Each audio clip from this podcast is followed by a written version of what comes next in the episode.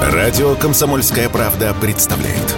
Аудиоверсия книги Дмитрия Стешина «Священная военная операция. От Мариуполя до Солидара». Читает Григорий Данцигер. В книге упоминаются террористические, экстремистские организации, полки, батальоны, спецподразделения. Кракен, Азов, Правый сектор, ИГИЛ, которые запрещены на территории России. Глава 61. 9 августа 2022 года. Пленные азовцы. Релокация прямо на небо. В колонию в Донбассе привезли толпу иностранных журналистов. Осмотреть место преступления украинских военных, ударивших ракетами по бараку с пленными, и поговорить с выжившими азовцами. Визит в Донецк группы иностранных репортеров был короток, как выстрел – Утром приземлились в Ростове, к вечеру вернулись в Россию. Ночевать иностранцам в ДНР теперь негде. Самый шикарный и считавшийся безопасным отель «Донбасс Палас» после обстрела на прошлой неделе опустел. Журналисты выехали в другие отели, и места в городских гостиницах закончились. Поэтому с границы делегация отправилась прямо в исправительную колонию номер 120. Привез репортеров Леонид Слуцкий, глава Комитета Госдумы по международным делам. Все иностранцы из Германии, Италии, Франции, Сербии, Никарагуа, Сирии и даже Северной Кореи по своим взглядам делились на две примерно равные части. Одни были на стороне Донбасса и России всегда, другие пожелали увидеть все своими глазами и составить свое мнение. Потому что, по мнению коллективного Запада – барак с азовцами мы взорвали сами. Впрочем, рассказы выживших пленных опровергли этот бред. Место трагедии выглядело жутковато.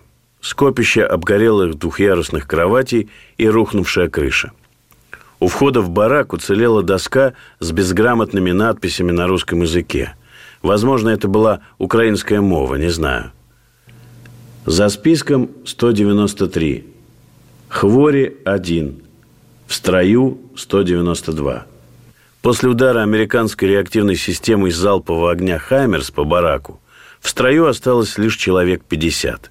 Как рассказало журналистам руководство Еленовской зоны, кроме азовцев в бараке содержались пленные из других подразделений украинской армии. Единственное, что их объединяло, все они подозревались в совершении воинских преступлений. Эксперты СЦКК совместного центра контроля и координации специально для журналистов вскрыли опечатанный пакет с вещдоками, собранными в самом бараке и на территории зоны осколками. Показали характерные детали и маркировки, указывающие, что это остатки от ракеты «Хаймерс». Более того, по словам экспертов, удалось установить место пуска – село Покровское, которое в далеком украинском тылу. Пожалуй, самую важную информацию по этой трагической истории сообщила Наталья Никанорова, министр иностранных дел ДНР. Поймите, они решили уничтожить своих же украинцев, попавших в плен. Мы прекрасно понимаем, для чего это сделали. Эти пленные начали давать крайне неудобные показания, очень неприятные. Эти показания изобличали все преступные приказы – который отдавали украинским войскам. И главное, разместить в этой колонии пленных было требование киевских властей, которые мы получили на момент их сдачи в плен. Как в подтверждение слов министра, вокруг Еленовской зоны зарокотала артиллерия. По звукам можно было предположить, что идет артиллерийская дуэль. От Еленовки до фронта рукой подать. Если бы азовцев перевезли в Ростов – никакая артиллерия и «Хаймерсы» их бы не достали. То есть украинская сторона была изначально настроена убрать свидетелей, если они заговорят. Свидетели заговорили, и их убрали. А оставшихся в живых вогнали в страх, чтобы молчали. Внезапно в сгоревшем бараке появился удивительный гость – актер Стивен Сигал в окружении чуть ли не десятка охранников в бронежилетах. Снимать Стивена Сигала было запрещено. Комментарий он не давал. Чтобы не мешаться, спецкор комсомольской правды вышел на улицу и присел на лавочку у входа в барак. На ней лежала пережившая пожар Библия. Видно было, что на священную книгу попала вода. Страницы слиплись. Я начал их разъединять, и из Библии выпали два артефакта. Самодельный календарик с надписью «Май, 17. Выход с Азов стали. 18. Исправительная колония, 120». Следом нашлось письмо из тех, что пишут, не надеясь их отправить. Такая форма медитации. «Привет, душа моя! Хочу сказать, как я мечтаю о нас, как твой облик не выходит с головы моей. Каждый день, каждую минуту я думаю о тебе». Письмо было написано на обрывке протокола о грабеже. Путем рывка с шеи какой-то Денисов АА отнял золотую цепочку пятисотой пробы весом 14,9 грамма. Непонятно, выжил ли владелец этой Библии. Скорее всего, нет. Иначе священную книгу вернули бы владельцу. Оставшиеся в живых украинские пленные уже ждали журналистов в тени, наслаждаясь небом и раскаленным ветерком, который гулял по зоне. Прислушивались к канонаде. Все русскоязычные из Мариуполя, Харькова, Запорожья рассказывают одно и то же. Примерно в 23.00 услышал двойной звук прилета неизвестно чего.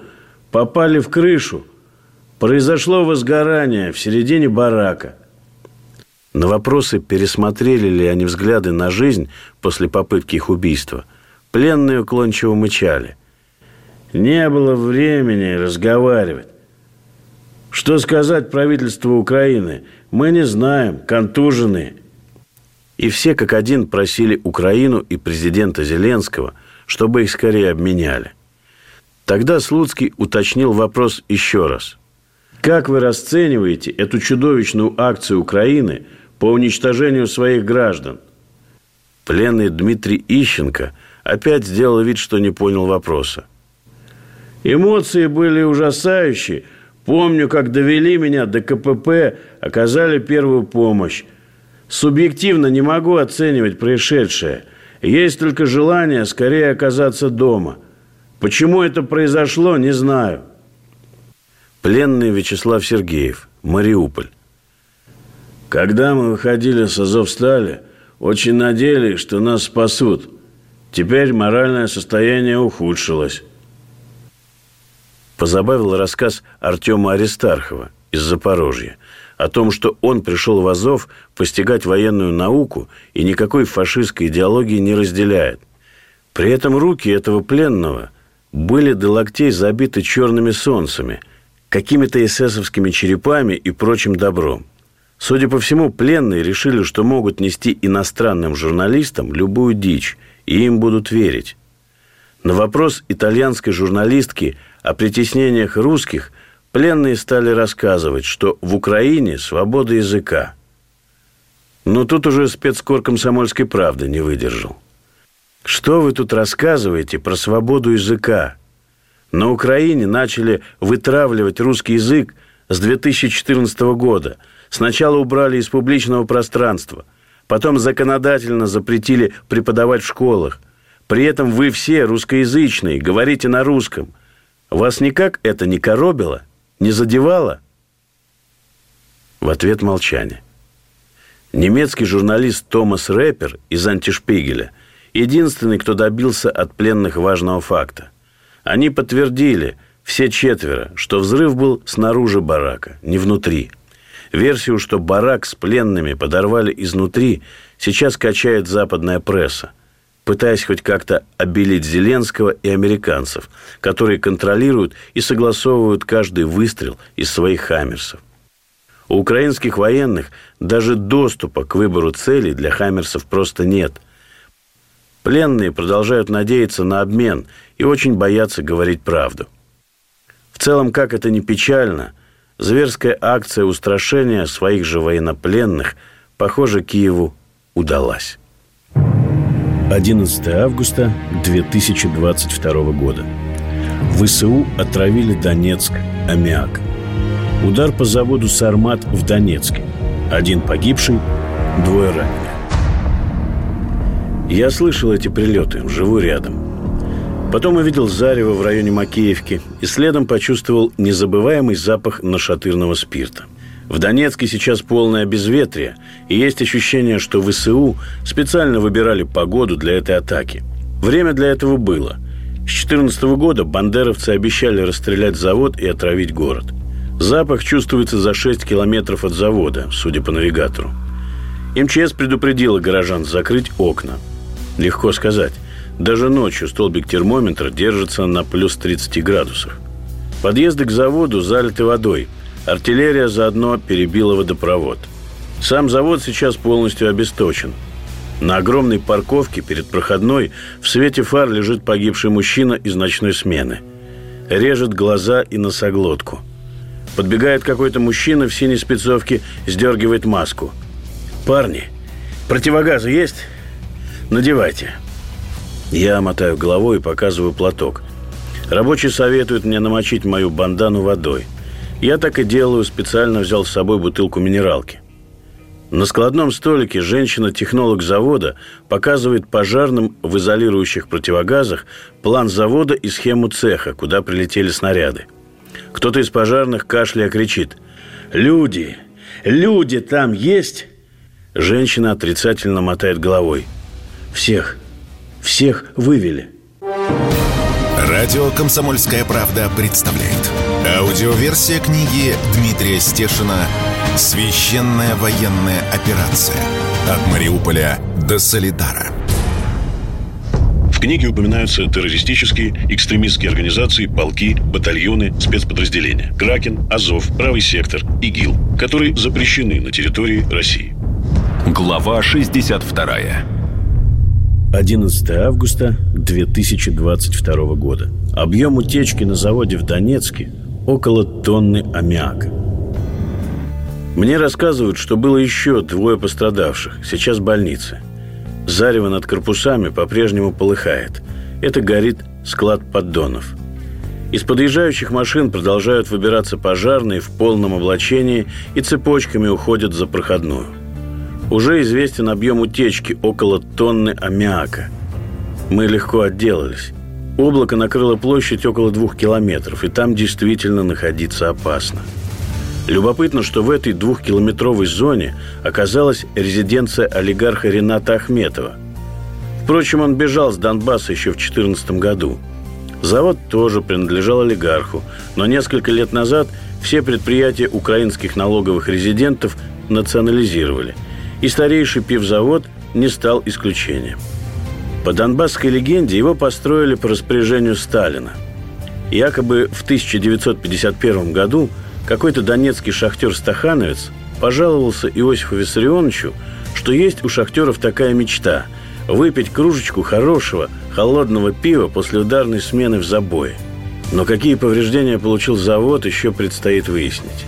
Как с горечью сказал спецкору комсомольской правды один из рабочих завода, воды в городе нет, теперь и пива не будет. Мне показалось, что выброс аммиака его волновал меньше всего. «К утру все сдует», — заметил рабочий. «А вот что у меня теперь будет с работой, пока непонятно». 17 августа 2022 года. Война, российская таможня и конь, проснувшийся в оглоблях. Неожиданное письмо. Театр начинается с вешалки, а ДНР – с таможни. Приличный журналист, заехав на местность, именно с погранпереходов начинает свой репортаж. Там всегда хватает фактуры, забавных и смешных диалогов, проклятий и бессильной злобы. Я заезжал в ДНР крайний раз в конце июня. Купил ребятам в батальон «Восток» 20 кровоостанавливающих жгутов, самых толковых, «Альфа», рубчатые такие. Хорошо затягивают и держатся. Товарищ, мастер-отделочник Женя Полтавченко, помогающий Донбассу много лет, просто по зову души докупил еще 30 штук. По опыту знакомых, жгуты через границу таможню не пропускают больше двух десятков, придираются. Аргументация фантастическая. Вы ими торгуете. Везете донецким наркоманам. Изложил свои сомнения и тревоги в соцсетях. Читателей особенно выморозил пассаж таможни про наркоманов. И тут происходит странное. Мне на почту попадает письмо от пресс-службы нашей российской таможни. Спрашивают, где и когда я буду пересекать границу с ДНР. Отправляют мне телефон старшего смены с наказом позвонить за час. Благодарю. Опять через соцсети. За несколько дней до отъезда на меня вышел сирийский врач-офтальмолог, один из лучших в профессии. Док давно живет в Москве. Просит передать снайперу российской армии так называемую баллистическую метеостанцию. Несколько лет назад этот боец спас семью доктора, сейчас воюет под Донецком, и док таким образом отдает священный долг. Метеостанция была упакована в специальный кейс «Байкал», из тех, что можно погружать в воду чуть ли не на сотню метров. Я, увидев это добро, сразу же заметил. Это два месяца экспертизы на ростовской таможне. Минимум. И мы с доком договорились задействовать все наши связи. А связи у нас были. Кажется, только пожарным не сообщили. Стешин едет с гуманитаркой. На погранпереходе Успенка я привычно открыл бардачок, капот, все двери и приготовился, как говорят в определенной среде, рамсить. Но таможенникам было противно смотреть на мою машину. Они от нее отворачивались со скучающим видом. Я не мог поймать их взгляд, обычно очень цепкий. Таможня в ДНР прошла еще быстрее. Там я повстречал своих читателей и уже через 20 минут заехал в республику. Они мне даже разрешение на навоз машины сами заполнили. Я проехал и сделал вывод. Система настраивается в ручном режиме. Она управляема. У нее есть ключ или кнопка. Понимание людей в таможенной форме, зачем мы везем эти вещи. Но система в автоматическом режиме не работает. Почему? Разбираемся дальше. Конец июля. На кухне в моей донецкой квартире сидят ребята-гуманитарщики. Мы уже выпили термос зеленого чая и пришли в необычайное возбуждение. Рассказывают в лицах, размахивая руками, как они на крики проехали таможню из главы выше. Один из парней, повоевавших здесь как следует, говорит, что в процессе затяжного скандала он даже предложил таможенникам выйти на честный божий бой, чтобы высшие силы решили, кто прав – Таможенники были скандализированы, и груз ребята все-таки завезли. Броню, медикаменты, квадрокоптеры. Вещи, бесценные на фронте, попадают на передовую вот такими жиденькими гуманитарными ручейками. Жиденькими, потому что ты не знаешь, повезет ли тебе сегодня. Месяц назад случился всероссийский скандал. Белгородская таможня, всегда считающаяся лояльной, вдруг взяла и задержала дорогущий коптер – Стоил он 2 миллиона 200 тысяч рублей. Его ждали наши спецназовцы. «Матрикс 30Т». Отправили его на экспертизу в Белгород честному таможенному брокеру, а он признал его товаром двойного назначения. То есть устройство может использоваться для ведения боевых действий, что истинная правда. Так для этого его и везли на фронт. Собственно, Белгородская область, мягко говоря, знает, что там происходит – Тут никому специально ничего объяснять не нужно. Но таможенный брокер дерзко ответил всем заступникам. Пусть хоть Путин звонит. Это товары двойного назначения. Заключения не дам. Любопытно, что под карающую длань эксперта попало еще 15 квадрокоптеров. Их завернули обратно. Общественность начала копать под брокера и выяснила, что у него есть родня в Харькове – но это не компромат. У нас у всех есть родня в Харькове или Запорожье. Потом сообщили, что у него якобы родственник в нацистском батальоне «Кракен», а все друзья в СБУ. Но эта информация не нашла подтверждения на данный момент. Думаю, что это все-таки нечистоплотный вброс. Общественность, волонтеры и гуманитарщики – достаточно дружное сообщество. И все они требовали брокерской крови даже по центральному телевидению. Но самое ужасное в этой ситуации, что брокер действовал точно по закону. Это правда товары двойного назначения и двойного применения. Ему даже контрразведка предъявить ничего не может. Понимаете? Хотя задолго до Первой мировой в Российской империи у таможни был немалый список того, что было категорически запрещено изымать, даже у самых отъявленных контрабандистов. Лак для оболочек аэростатов – цейсовские линзы, запчасти к авиационным двигателям, красители для тканей и многое другое. То есть тогда понимали, не можешь купить официально, завези как угодно, потому что нужно для обороны страны. И плевать, что там в мирное время в Сенате придумали и подписали. А мы, видать, еще не созрели до такого уровня понимания нужд Родины. Или очень медленно зреем, преступно медленно. «Ситуация парадоксальная», – заявил Олег Царев, экс-депутат четырех созывов Верховной Рады и экс-спикер парламента Новороссии в эфире радио «Комсомольская правда». В Российской Федерации действует закон от 1999 года об экспортном контроле. На его основании составляются списки товаров двойного назначения. Этот список утвержден указом президента. Если товар попадет в этот список, то чтобы его экспортировать, нужна специальная лицензия. Она очень сложно получается. А чтобы доказать, что этот товар не является товаром двойного назначения, нужен вывод экспертов. И эксперты вынуждены в нарушение всех правил, глядя на беспилотник, который очевидно является товаром двойного назначения, говорить о том, что нет, это не товар двойного назначения. Вот тогда беспилотник может попасть к нашим бойцам. Но согласитесь, не каждый возьмет на себя риск нарушить правила. Логично объяснил политик. Если бы только правила. За организацию контрабанды – а здесь на языке Уголовного кодекса на лицо преступный сговор двух и более лиц, закон предусматривает лишение свободы на срок от 7 до 12 лет и ограничение свободы до 2 лет. Так что остается только ждать, когда изменят списки экспортных товаров. Нас, конечно, об этом не извещали, но сложилось впечатление, что до таможни все-таки довели по внутренним каналам какие-то новые базовые принципы жизни – за полтора месяца командировки моя машина лишилась переднего и заднего стекол. В поселке Александровка под Донецком в лобовое прилетел осколок польской мины. Получилась дырка. Дождь попадает. А задняя, похоже, держится лишь на тонировочной пленке. Это вертолет Ми-26, самый большой в мире, так неудачно взлетел рядом. Меня еще утешили летчики. Хорошо, что машину не перевернуло. Новые стекла взялся привезти мой товарищ, ростовчанин Сергей Богатырев, помогающий Донбассу из душевных потребностей. Весной под Мариуполем я нашел его родственников и сообщил им дорогую добрую весть. Брат жив, вышел из города, сейчас в фильтрационном лагере или уже в России. Вместе со стеклом на фронт ехали сотни носков и футболок, коптеры и 60 ковриков-карематов в камуфляжной окраске. Радио «Комсомольская правда» представляет. Аудиоверсия книги Дмитрия Стешина «Священная военная операция. От Мариуполя до Солидара». В книге упоминаются террористические, экстремистские организации, полки, батальоны, спецподразделения. Кракен, Азов, Правый сектор, ИГИЛ, которые запрещены на территории России. Глава 63. 17 августа 2022 года.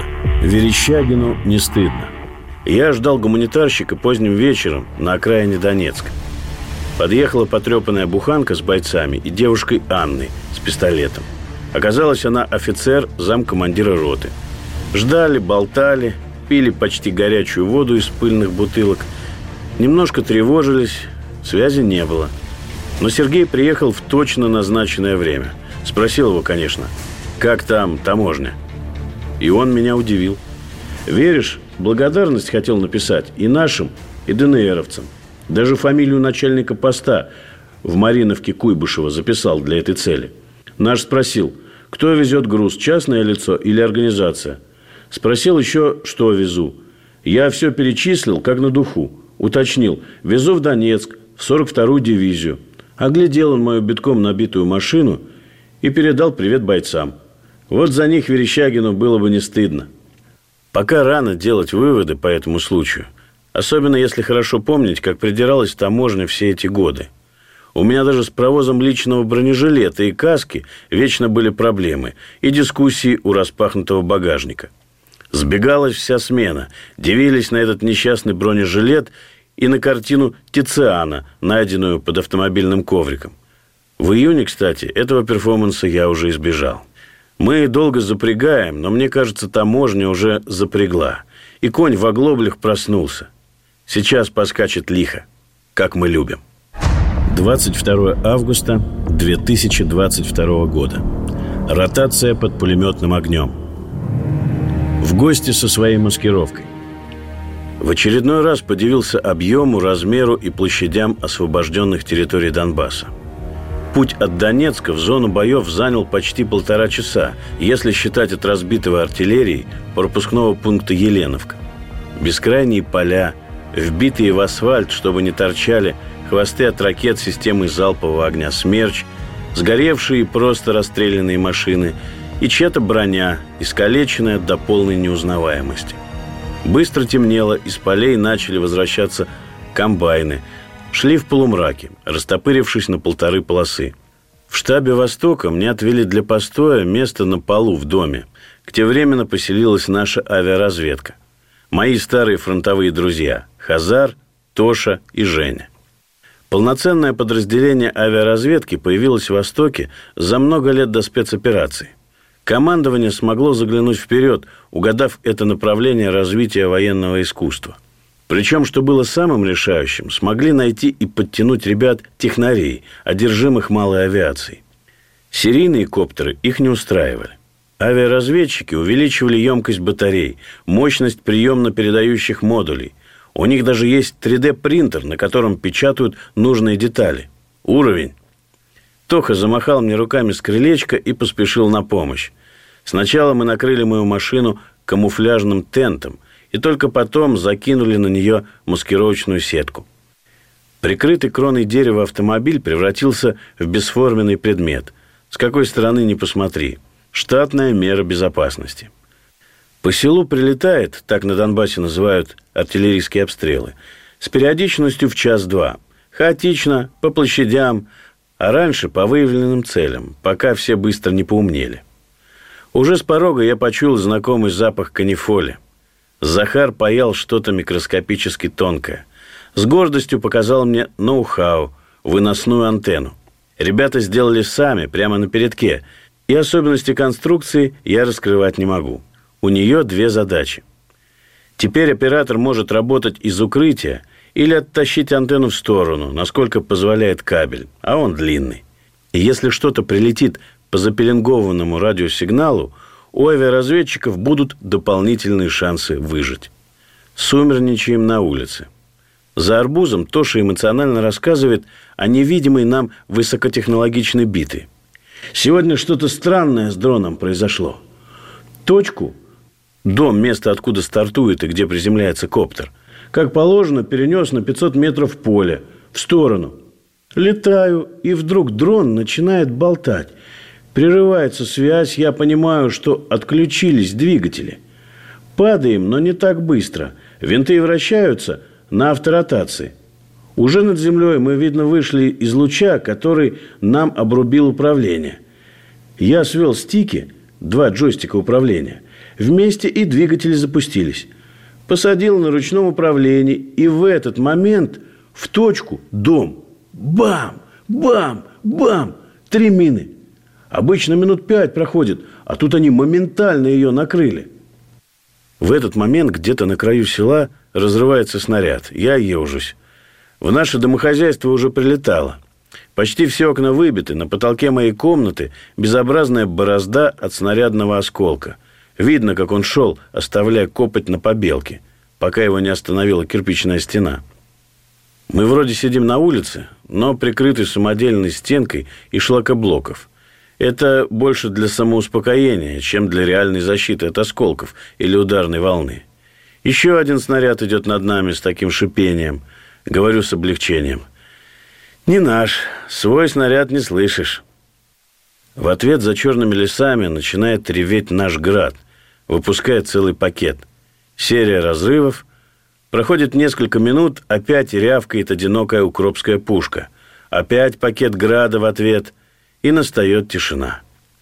Спрашиваю ребят, благо они в курсе всех технических новинок, что там с нашим производством коптеров? Появилось ли что-то интересное? Хазар рассказывает про дрон-перехватчик «Волк», который может выбросить три сетки и опутать ими винты вражеского коптера – по мнению изобретателей. Интеллигентный мат Хазара опускаю. Интересно, Вот эти разработчики не на войне, а в мирной жизни пробовали просто столкнуть в воздухе два дрона. У них получалось? У нас нет. Нужно не сетками баловаться, а развивать дронобойки – Устройства, которые направленным импульсом могут отключить коптер от оператора и посадить его на своей территории или уронить. Напиши, пусть услышат людей, летающих на передке, на передовой. Хазар задумывается, подсчитывает годы своих боевых вылетов. Их пять примерно. Передаю его пожелания через kp.ru. К полуночи вызвездило небо и ощутимо похолодало. Осень неумолимо надвигалась. Ребята, стоящие в лесопосадках, рассказывали, что начали по ночам мерзнуть. Утром вместе с ротацией уезжаю к ним, на передний край. Здесь тяжелее, чем в Мариуполе. Практически в один голос говорят мне бойцы и командиры Востока. Я пока этого не понимаю. Не понимаю, как можно сравнивать индустриальный хаос Азовстали, многоэтажки Мариупольского микрорайона Восточный и эти вот пасторальные пейзажи под угледаром, уже пожелтевшие поля и уютные лесопосадки, всегда готовые укрыть усталого бойца от зноя и глаза противника. Первое, что мне показывают на практике – подход к передовым позициям. В городе или на заводе прошел метр, свернул за угол, нырнул в подвал – все, ты в домике. Здесь же выйти на передовую позицию уже равно проведенному бою. И уйти с передовой позиции непросто. Мне рассказывают, как на 30-градусной жаре много часов вытаскивали раненых товарищей. Потом они умирали и уже тащили трупы – быстро вздувшиеся на жаре. Как во время атаки напоролись на страшную вещь – РОП – ротный опорный пункт, построенный точно по советскому уставу, буквально месяц назад. В Великую Отечественную умные командиры такие опорники глушили артиллерией и обходили, не особо спеша, дожидаясь, когда умные немцы сами их оставят, чтобы не оказаться в окружении. Здесь тоже воюют с немцами – Первый раз услышал новое название противника. В этих немцах, если задуматься, скрыто множество смыслов. Едем долго. Сначала в грузовиках, потом садимся на броню. Она подкидывает нас почти к передовой. Остается пройти несколько километров пешком. Я в группе командира с позывным «Россия», седовласого дядьки в старом камуфляжном комбинезоне «Березка». Предтеча современного мультикама и пикселя. Россия – образец донбасского типажа, где смешана в равных долях интеллигентность и индустриальная жесткость работяги с вредного, сложного и опасного производства. Мы двигаемся вдоль подошвы пологого холма, который закрывает нас от противника. Но это ничего не значит. Местность простреливается навесом из пулеметов, автоматических гранатометов и минометов. Вести огонь с закрытых позиций у нас научились еще в русско-японскую войну. Россия растягивает нашу цепочку, чтобы от человека до человека было минимум 10-15 метров. Гарантия, что всех не скосит одной миной. Ныряем в уютную лесопосадку, и тут Россия командует. «Коптер! Быстро! Быстро все под дерево!» Минута. Все напряженно слушают небо. Я достаю из рюкзака активные наушники и включаю режим разведка. Он позволяет услышать шепот чуть ли не за 100 метров. Слушаем по очереди – да, в небе перекатываются подшипники.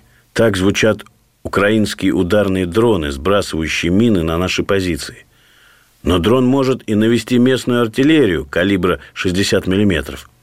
У противника здесь десятки польских минометов ЛМ-2017. Весят они 6 килограммов, сделаны наполовину из композитных материалов и переносятся за спиной на ремне. Мины у него легкие, 2 кило. Дальность стрельбы – километр. Вышибной заряд небольшой, поэтому их называют бесшумными. Радио «Комсомольская правда» представляет. Аудиоверсия книги Дмитрия Стешина «Священная военная операция. От Мариуполя до Солидара». В книге упоминаются террористические, экстремистские организации, полки, батальоны, спецподразделения. Кракен, Азов, Правый сектор, ИГИЛ, которые запрещены на территории России. Глава 64 22 августа 2022 года. Война и фрицы. Я достаю из рюкзака активные наушники и включаю режим разведка. Он позволяет услышать шепот чуть ли не за 100 метров. Слушаем по очереди. Да, в небе перекатываются подшипники. Так звучат украинские ударные дроны, сбрасывающие мины на наши позиции. Но дрон может и навести местную артиллерию калибра 60 миллиметров. У противника здесь десятки польских минометов ЛМ-2017. Весят они 6 килограммов, сделаны наполовину из композитных материалов и переносятся за спиной на ремне. Мины у него легкие, 2 кило. Дальность стрельбы километр. Вышибной заряд небольшой, поэтому их называют бесшумными. «Такая дрянь эта мина», — говорит мне Россия. «Рвется здесь прямо в кронах деревьев, а копчики и щели не помогают. Большая часть ранений в спину и шею». Я уточнил — Точно польский или американский? Россия не знает. Говорит, что маркировки на хвостовиках на латинице. Кто-то из бойцов подает голос. «Командир, не очень хорошо, что мы здесь накопились такой толпой». Умный командир всегда слышит толковый совет подчиненного. Россия командует, и мы, растянувшись цепочкой, двигаемся. Практически спотыкаюсь о мину, валяющуюся чуть в стороне от тропы – Потом еще одна граната. Взрыватель с куском лески висит на сучке отдельно. Чья-то растяжка. Иду предпоследним и перестаю глазеть по сторонам. Лесопосадка как-то резко перестала быть уютной. Мы лежим в земляной норе, выходом в сторону противника. Я вижу, как немецкий пулемет косит верхушки камыша, летит камышовый пух, и клочья метелок просвистывают пули – но чуть выше. Пулеметчик пытается нас нащупать, но мы в едва заметной глазу складки, и он просто не может опустить ствол чуть ниже, чтобы нас достать. Когда снимаешь, не страшно, но снимать здесь нельзя. И Россия меня предупредил, и сам я это прекрасно понимаю. В эти секунды к нам через немаленькую поляну прорывается группа, выходящая с позиции. Первые ребята проскочили без проблем – а потом немцы проснулись. Я не понимаю, как мы будем вытаскивать раненого с этого поля, но помалкиваю, давлю эти мысли в себе, чтобы не накаркать. Россия удобно приваливается к земляной стенке, достает заламинированную карту. Он прекрасно знает, откуда бьют по ребятам. До противника метров 200-300, и наблюдатель вносит уточнения. Командир связывается с минометчиками и дает координаты – Россия показывает мне карту.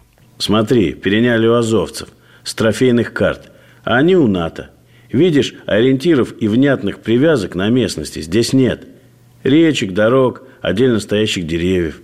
Да, карта похожа на вафельный торт в крупную клетку. Россия продолжает. Мы разбили лесопосадки на квадратики со стороной 90 метров. И каждую назвали. Говоришь, Буратино, квадрат 5. И все. Открыто говорите по рации? Россия пожимает плечами. Нет. Есть деятели, которые придумывают коды. Пошел выгулить собаку. Через 10 минут. Собака приземлилась благополучно. Все в нашей щели ржут. Мы пытаемся не думать о ребятах, лежащих сейчас в поле. Тем более, что к пулемету присоединился гранатомет. И иногда щелкает одиночными снайпер – у него позиция более удачная, может и в щель к нам попасть. Я размазываюсь по стене и сдвигаюсь глубже. Наконец начинает работать миномет, пускает три мины. Рация оживает, и я слышу крик «Аборт!». Мина не вышла из ствола. Но нескольких мин оказалось достаточно, чтобы немцы затихли. К нам начинают залетать бойцы.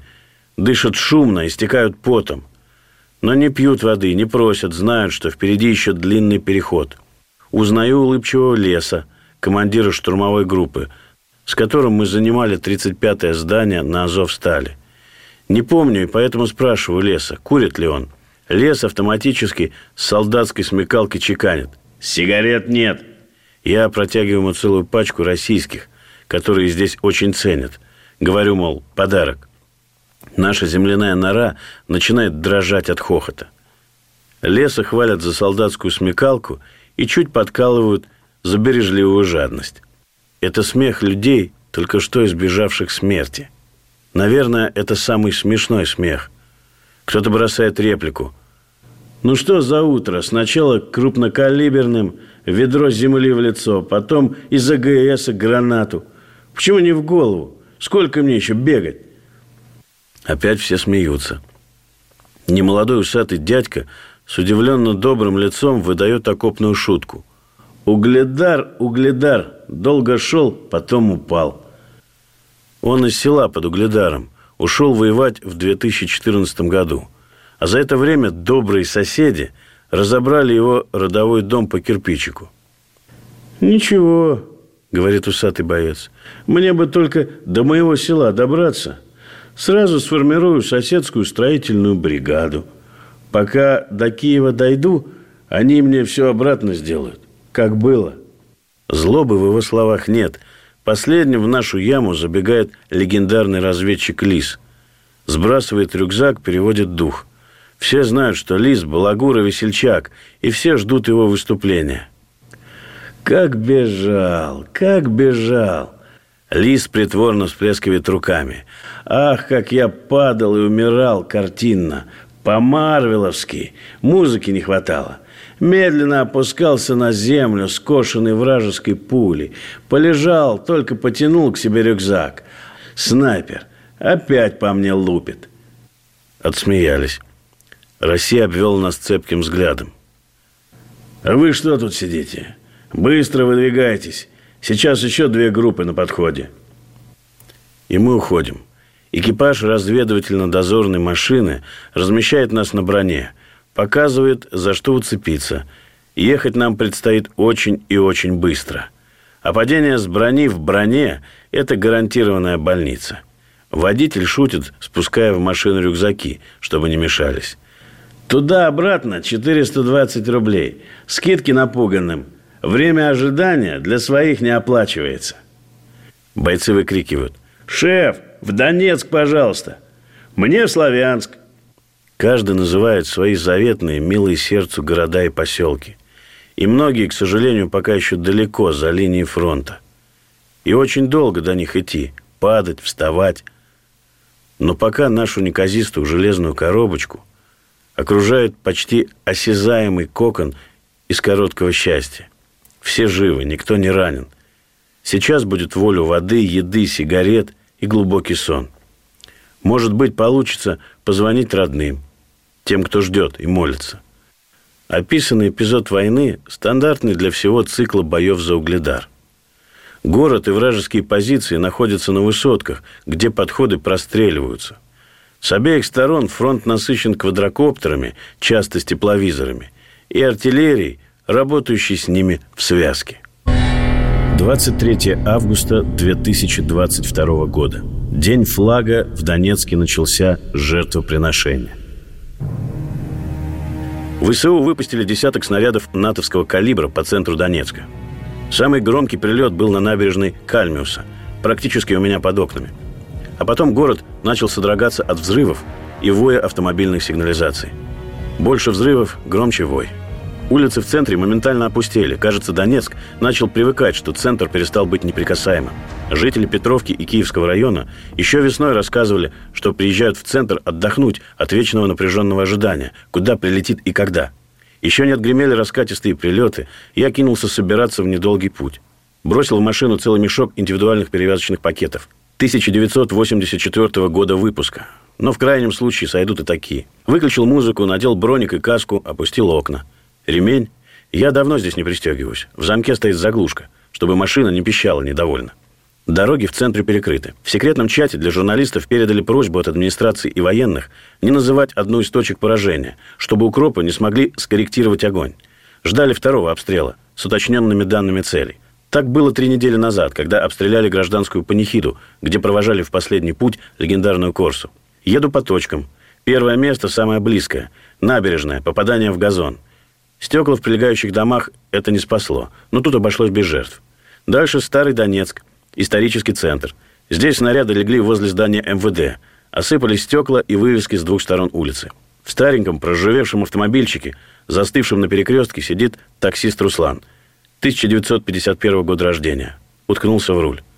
Осколком снесло всю лицевую часть черепа. Умер, скорее всего, мгновенно. Рядом с машиной в шоке бродит пассажир, весь заляпанный кровью. На газоне сидит и рыдает его жена. Я утешаю пассажира Серегу. Говорю, мол, второй раз родились. Но он меня практически не слышит. Тыкает красными пальцами в свой окровавленный айфон. Через кровь экранчик не видит прикосновений. Говорит, что все очень быстро случилось. Бах, и все. Все в крови вокруг. Снаряд лег точно в центре трамвайных путей. Следователь собирает осколки, выкладывает их на обложку синей папки. Спрашиваю, что за калибр? 155 миллиметров, три топора, американские. Сейчас прокуратура подъедет. Раз есть погибшие, они будут заниматься этой историей. Радио «Комсомольская правда» представляет.